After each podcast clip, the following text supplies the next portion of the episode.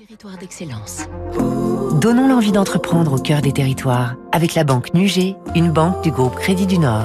À 6h58, question est-il possible de passer des sabots de bois aux chaussures de luxe? Nous partons dans le Maine-et-Loire, Fabrice Lundi. Le Choletais est une région historique de la chaussure. Et c'est là que dans les années 1870, Joseph Malinge se forme chez un fabricant de sabots dont il épousera la fille. Joseph Malinge, c'est l'un des derniers ateliers artisanaux français de chaussures masculines en cuir haut de gamme ou sur mesure, derby, bottes. Depuis 130 ans, quatre générations se sont succédées à la tête de l'entreprise de Chemilier en Anjou, entre Nantes et Angers.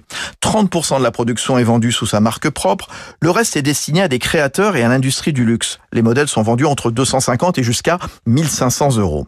Tout est fabriqué en France à partir des meilleurs cuirs de veau pleine fleur venant du Puy ou d'Annonay.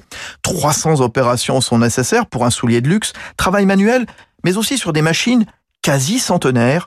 Joseph Malinge, l'arrière-petit-fils. On a fait ce choix de garder ces vieilles machines qui datent euh, depuis 1930, certaines, hein, toujours réglées avec les mêmes points, les mêmes longueurs, les mêmes aiguilles. C'est un, un, travail méticuleux. Elles travaillent pas forcément beaucoup, elles sont pas sollicitées violemment. On les met pas en pression, au contraire, on, on les fait tourner lentement pour qu'elle ait le rythme, pour pas fatiguer, on fait pas de mouvements brusques, on a un travail euh, de précision, quoi. Joseph Malinge tente d'élargir sa cible, des sneakers pour les plus jeunes, mais toujours haut de gamme, et vers les femmes, mais sans aller vers le très féminin par exemple, avec des talons, non, en proposant des modèles unisexes. C'était Territoire d'excellence sur Radio Classique.